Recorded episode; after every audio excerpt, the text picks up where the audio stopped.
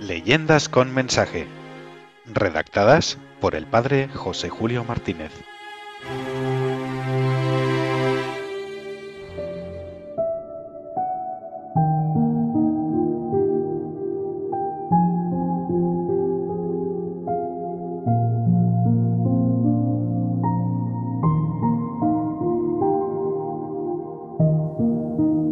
El arquitecto sin nombre. Una leyenda de Alemania con un claro mensaje. Se perdió el papel en el que estaba escrito tu nombre, pero tú, inmensamente feliz en el cielo, para nada necesitas ese papel perdido.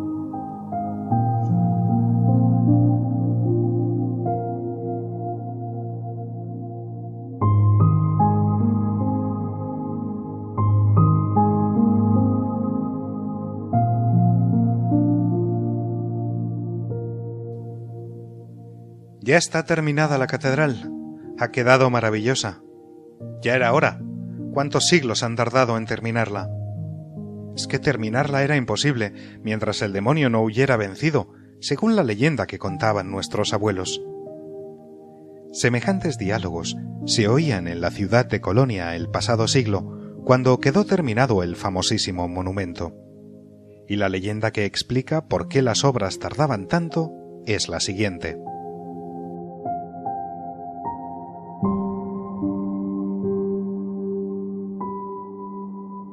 El arzobispo de Colonia concibió el proyecto de levantar una catedral que fuese la más hermosa de la cristiandad. Deseaba que el estilo gótico de arcos alzados hacia el cielo invitase a rezar y a unirse con Dios. Llamó a un maestro de obras muy famoso por aquel tiempo, le expuso sus anhelos y el maestro respondió Podéis contar conmigo, señor arzobispo. Yo trazaré los planos y elevaré una catedral que será el asombro de todos y levantará los corazones hacia el cielo. El hombre se puso a trabajar, pero no conseguía trazar las líneas del plano tal como lo había imaginado para que resultase un templo único en el mundo. Por más que se esforzaba día y noche, todo lo que dibujaba su mano en el papel le parecía pobre y sin fuerza espiritual. Una tarde, bastante desilusionado, se dirigió a pasear por las orillas del Rin. El río descendía majestuoso y por sus ondulaciones suaves pasaban las barcas. La belleza del paisaje no conseguía distraer a nuestro arquitecto, que parecía torturado por el deseo de realizar la obra de arte que había concebido y se le escapaba de las manos. Sumido en sus pensamientos, no advertía que un vejete de extraña apariencia habíase puesto junto a él y le miraba con aire burlón. Pronto se esconderá el sol. Así dijo el vejete para atraerse las miradas del preocupado maestro, y con una varilla trazó algunas líneas sobre la arena, dibujando unos planos maravillosos de templo catedralicio. El artista contempló extasiado aquel dibujo y exclamó ¿Quién sois, buen hombre? Estáis trazando un plano jamás visto Dejadme copiar. Pero el vejete lo borró todo, pisoteándolo varias veces. Luego sonrió burlón y le respondió Ah, el amigo quiere tener mi plano. El amigo se encuentra en un apuro y quiere que yo le saque las castañas del fuego. Habrá que verlo despacio. Repetid el plano que habéis dibujado, yo os pagaré cuanto me pidáis.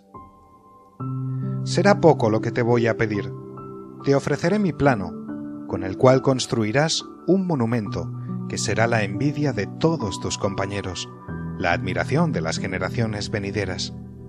Tu nombre pasará a la posteridad, aureolado por la fama. Tu vida será larga y tendrás riquezas sin cuento, gloria y felicidad. Serás el arquitecto más famoso del mundo. ¿Y a cambio de esto qué me pedís? Así preguntó el artista, abriendo mucho los ojos y clavándolos en aquel sorprendente anciano. Este se le acercó al oído, sonrió de manera siniestra y pronunció unas palabras que tenían ecos de la serpiente del paraíso. A cambio de esto, solamente te pido tu alma.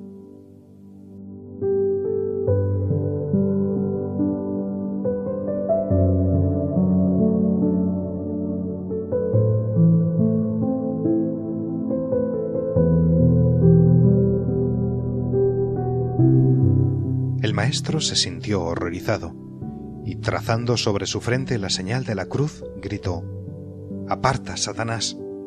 Prefiero hundirme en el olvido y en la desgracia antes que en el infierno.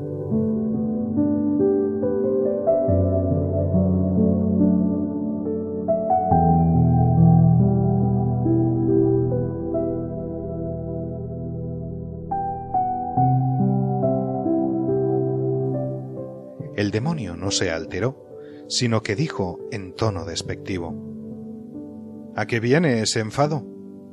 Ya nos veremos otro día. Y desapareció. El arquitecto volvió a su humilde habitación, más apenado que nunca, porque no podía realizar aquellos planes maravillosos que había entrevisto en sus sueños de artista. No consiguió dormir por la noche. A cada momento le parecía tener de nuevo a Satanás junto a su cama. Aquel encuentro con el maldito le había dejado en el alma una terrible tentación, y se repetía. Era mucho lo que me había prometido. Estaría en mi mano la fama, la riqueza, el placer, y lo más importante de todo, poder cumplir mi promesa de hacer un templo único en el mundo, con tal de dar al demonio una simple palabra. Pero no, esa es una tentación horrible.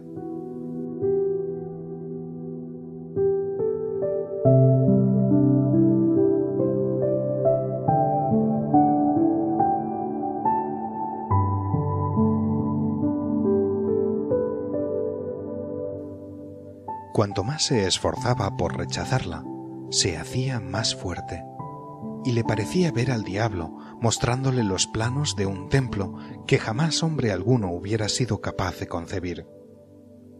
Al fin, se sintió débil ante la terrible tentación y murmuró, Yo aceptaría la propuesta de aquel viejo a cambio de los planos. Al instante se le presentó el malo y le dijo, Mañana, preséntate en el mismo lugar, junto al río, donde nos encontramos por primera vez. Te traeré un pliego con el plano y otro pliego con el pacto que has de firmar con tu propia sangre.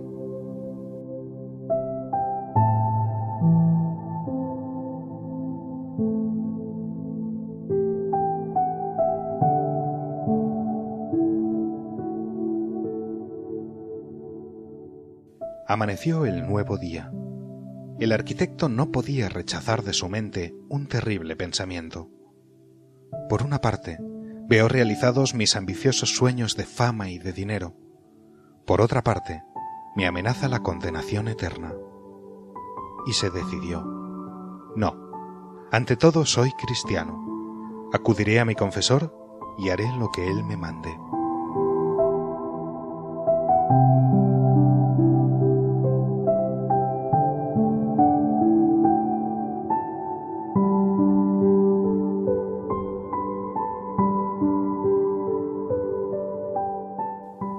Se presentó al prudente y virtuoso sacerdote, le expuso cuanto ocurría y escuchó la acertada respuesta.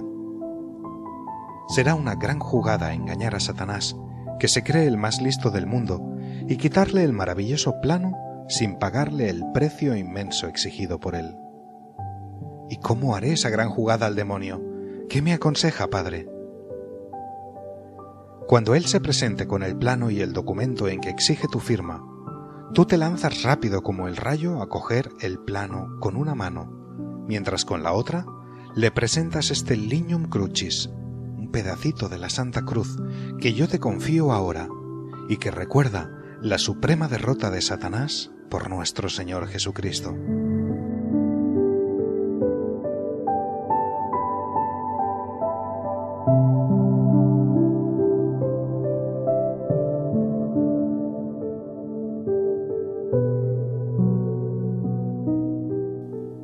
Así se cumplió. A la hora convenida, el maestro se encontraba a la orilla del río y se presentó el demonio diciéndole, Aquí tienes el plano del templo que te hará rico, famoso y feliz. Aquí tienes el documento que debes firmar con tu sangre, comprometiéndote a entregarme el alma. Rápido, como el rayo, según la enseñanza de su director, El arquitecto se apoderó del plano mientras le presentaba la reliquia de la Santa Cruz. Satanás huyó maldiciendo y amenazando furioso.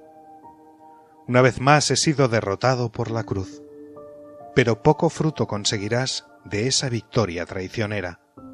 Yo borraré tu nombre de todas partes para que seas desconocido y tu obra nunca se acabará.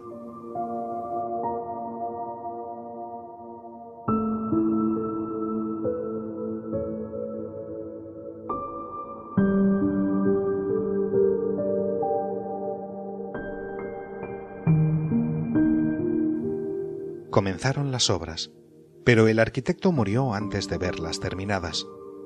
Los planos maravillaban a los arquitectos que se sucedían en la dirección de los trabajos, pero el nombre de aquel primer artista no aparecía por ninguna parte. La obra se detenía muchas veces y sólo se acabó en el siglo XIX. Por eso se divulgó por Colonia la leyenda referida, y al contarla los padres a los hijos les recordaban las palabras del arquitecto, a quien Satanás tentaba con inmensas riquezas, fama y placeres. Ante todo, soy cristiano. Prefiero el olvido a la condenación eterna.